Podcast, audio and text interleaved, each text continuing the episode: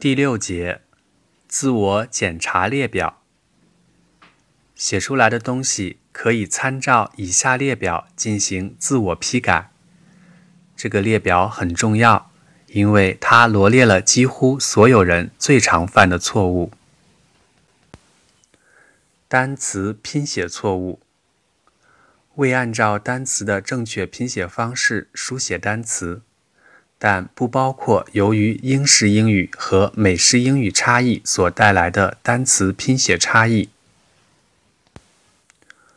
名词单复数形式错误，错误的使用了名词的数，包括使用了不可数名词的复数形式，使用了集合名词的复数形式，在应该使用复数的地方使用了单数名词。或反之等，单数可数名词未受限定。句子中出现的单数可数名词之前没有使用限定词，包括冠词、不定代词、指示代词、名词或代词所有格、数词与某些形容词性的物主代词。词性错误。在选择词汇的过程中，忽略了英文词性的特性，仅按照含义来使用词汇，从而发生了词性使用错误的现象。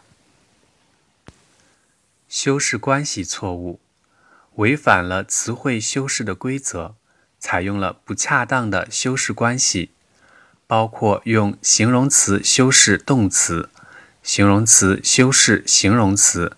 副词修饰名词等搭配错误，句子中出现了不合适的词汇修饰、限制、说明现象，或者错误的使用了固有的词汇搭配形式。词序错误，未使用正确的、符合习惯的表述语序来对内容进行陈述，其中包括修饰词顺序错误。该倒装时没有倒装等，非谓语动词使用错误，错误的使用了现在分词、过去分词或动词的不定式，其中包括现在分词和过去分词误用。作者没有保证逻辑主语与分词的一致性，即当逻辑主语发出动作时，使用了过去分词。而在承受动作或状态时，使用了现在分词。不定式与动名词误用。动名词表达的是状态、性质、心境、抽象、经常性、已发生的。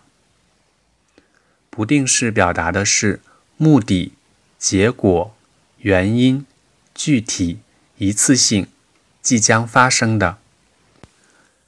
介词误用，错误的使用了介词；连词误用，错误的使用了连词；关系代词误用，在定语从句中错误的使用了关系代词；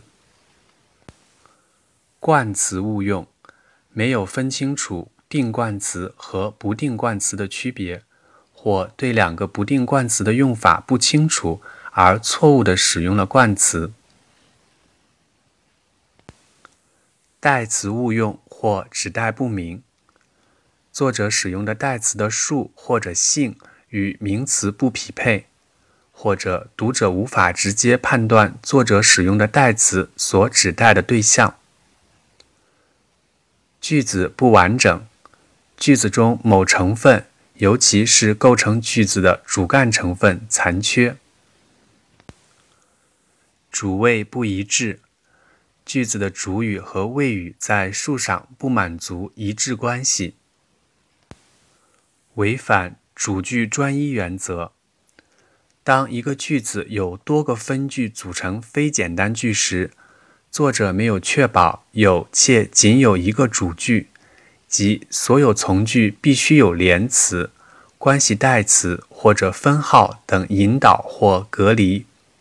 但必须保证有唯一的主句，犯此类错误的句子叫做流水句。（run-on sentences） 或逗号拼凑句。（comma splice）。比较句错误包括作者在比较句中的比较主体不一致，即在一个比较句中，作者所引入的两个比较对象不具备同样的本质和属性，即不可比。或比较级使用错误等，并列主体不一致，在并列成分中，作者没有做到并列双方在结构、功能、性质方面完全对等。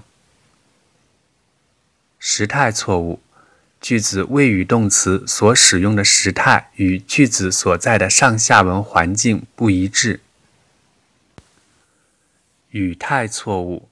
句子谓语动词所使用的语态，主动或被动，与主语不一致。语气错误，句子没有根据上下文采用正确的实语气或虚拟语气。